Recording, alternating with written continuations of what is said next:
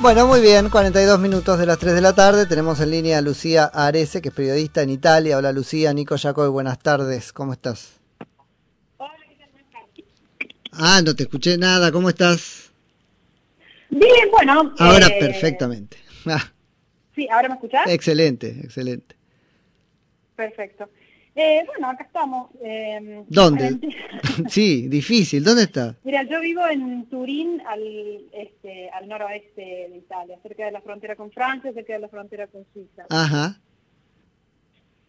Este, y bueno, es una de las regiones más golpeadas desde un principio por el coronavirus, sobre todo porque está eh, al lado de la región, acá las regiones serían lo que en Argentina serían las provincias. Las provincias, claro.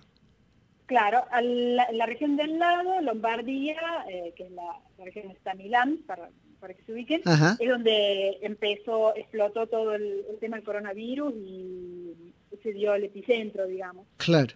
Este, así que bueno, estamos bastante bastante cerca del ojo del huracán. Nunca nunca se descubrió el, lo, que en general se llama el paciente cero, ¿no es cierto? En, en Italia. No, eso fue, no, nunca se descubrió. al principio era los titulares eran estar la casa, por, al, este, están intentando pasar el paciente cero, y al final no. Este, Así que bueno, lo que concluyeron es que, digamos, se lo va a haber cruzado en una estación, así en la calle, este, porque por el paciente 1 sí está identificado y de hecho le dieron el alta hace dos días, me parece. Ajá.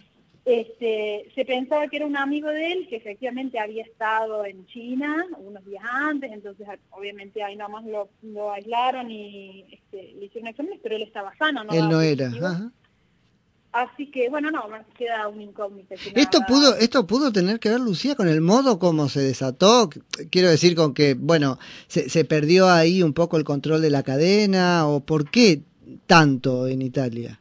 Sí, mira, eh, en realidad lo que pasó, primero hubo una, una subestimación de este fenómeno. este, lo, hablo a nivel a todos los niveles, digamos, hablo también por mí que yo, no, no, no pensé que iba a llegar a los, los niveles que está ahora. Sí, por otro lado, no hubo una buena, digamos, lo único que se hizo fue una cosa un poco tímida, suspender los vuelos directos este, de la China, que digamos, obviamente todos sabemos que este, uno cuando viaja, hace un viaje largo, también hace escala, entonces ahí si era uno que había salido de China pero había hecho escala en cualquier otro lugar, entraba lo mismo, ya no está, claro. bien a todos los pasajeros. También hay una cuestión de, problemas diplomáticos, de acuerdos comerciales, que digamos tampoco este, era tan fácil, pero por otro lado el problema que hubo este, es que eh, cada región este, tiene una, un manejo medio autónomo de las políticas de salud, entonces sí hubo una directiva nacional de protocolos, pero después como que cada región lo manejó según interpretó, entonces no hubo una acción coordinada, este, y esto hizo que esto explote en la región donde este, el sistema de salud es el más eficiente, que es el de Lombardía. Eso es lo que sorprendió un poco, pero por otro lado, menos mal que fue así, porque ahora este, estamos, bueno, espero que estemos en el pico de casos y de contagios, este, ya se está dando una saturación del mm. sistema sanitario porque están acabando las camas, este, las camas en terapia intensiva, entonces es una situación, bueno, sin ni hablar que el personal sanitario este, está laburando a destajo, este, sin, este, sin descanso.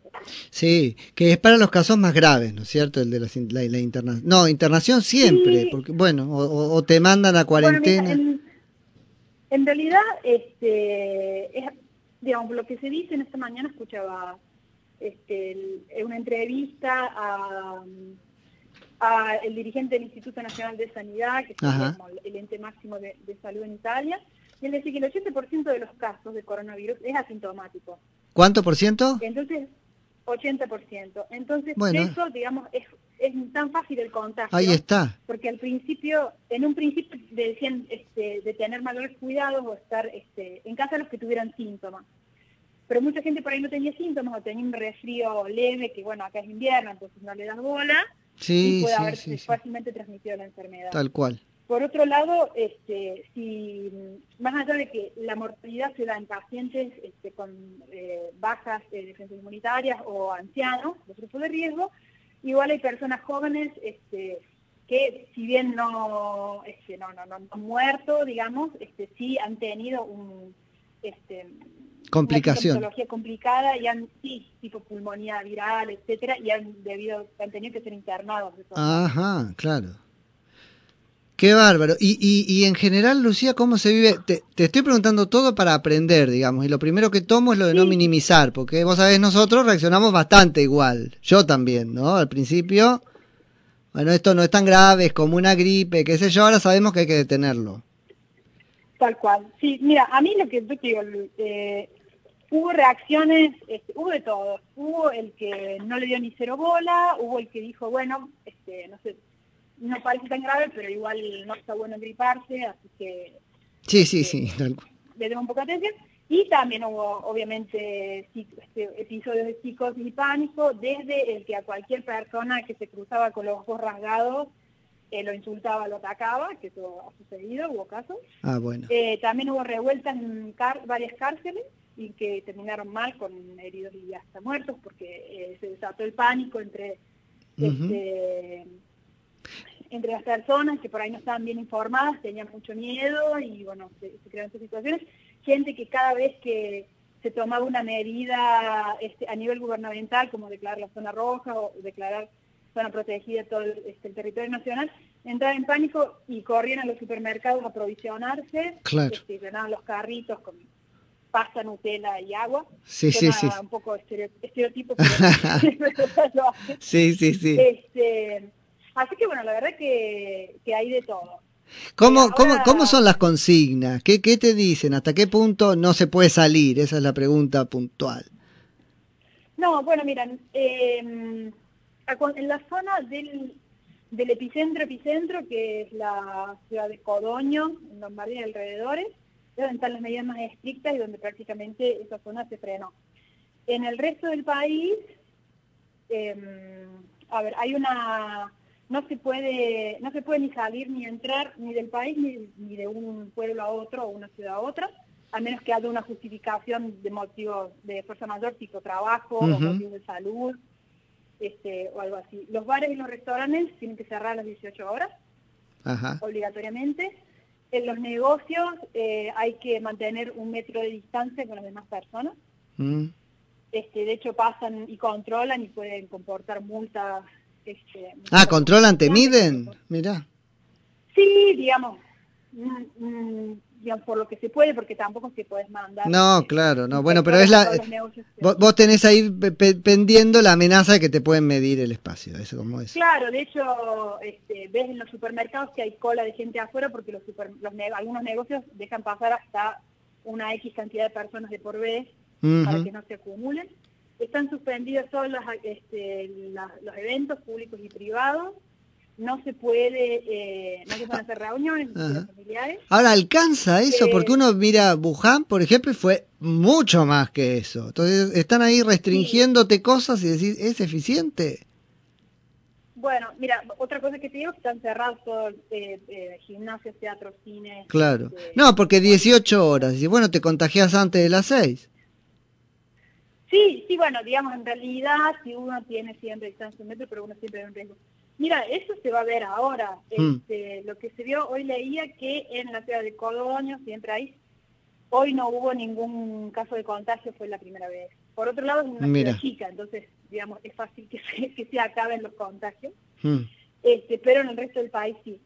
Eh, mira, no lo sé. Eh, muchos dicen que en realidad China pudo resolver todo muy este, con una cierta velocidad y ahora de hecho están cerrando los, hospitales que se crearon a dos, porque el gobierno fue muy duro desde el principio. Sí. bueno, acá se cierra todo, se cierra todo. Escuché la otra vez una entrevista de una italiana que está viendo ahí en One, y ella dice, no, yo estaba encerrada en casa con mi hijo, salía para buscar el delivery y me traía las compras, me entraba a mi casa y listo. No, si hay un montón de youtubers, viste, que es, es impresionante, ¿eh? Sí, mira, no lo sé, vamos a ver, este, yo creo que lo vamos a ver en, los próximos días si, si de verdad todas estas medidas este, han logrado, porque las medidas que se toman en un principio, que eran cautas, que se toman un poco por no saber cómo manejar la situación, otro poco por no querer afectar la economía, que la verdad que esto va a tener efectos en el corto y mediano plazo Pero sí, nacional.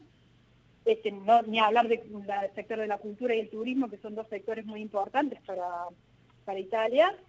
Este, como que se fue viendo así un poco de, a poco y después el este, Conte, Giuseppe Conte, el, el primer ministro, vio que los números seguían creciendo en una manera exponencial y decidió cerrar. Ahora las, este, las regiones de Lombardía y Piemonte, que es donde yo, que estamos acá al lado, están, algunos sectores ya están pidiendo que se cierre todo, es decir, que separen las actividades, Directamente. Las actividades esenciales, el agroalimentar, los comercios de, de alimentos y farmacias, pero bueno, obviamente pero que todo lo otro se frene. Muchos estamos trabajando desde casa, los que, los que podemos, los que nuestra actividad nos permite. Claro, sí, sí, que no, no todo el mundo. Lucía, te agradezco muchísimo la charla y seguiremos seguramente en, este, en contacto a la espera de, describir cómo todo esto va, va mejorando, digamos.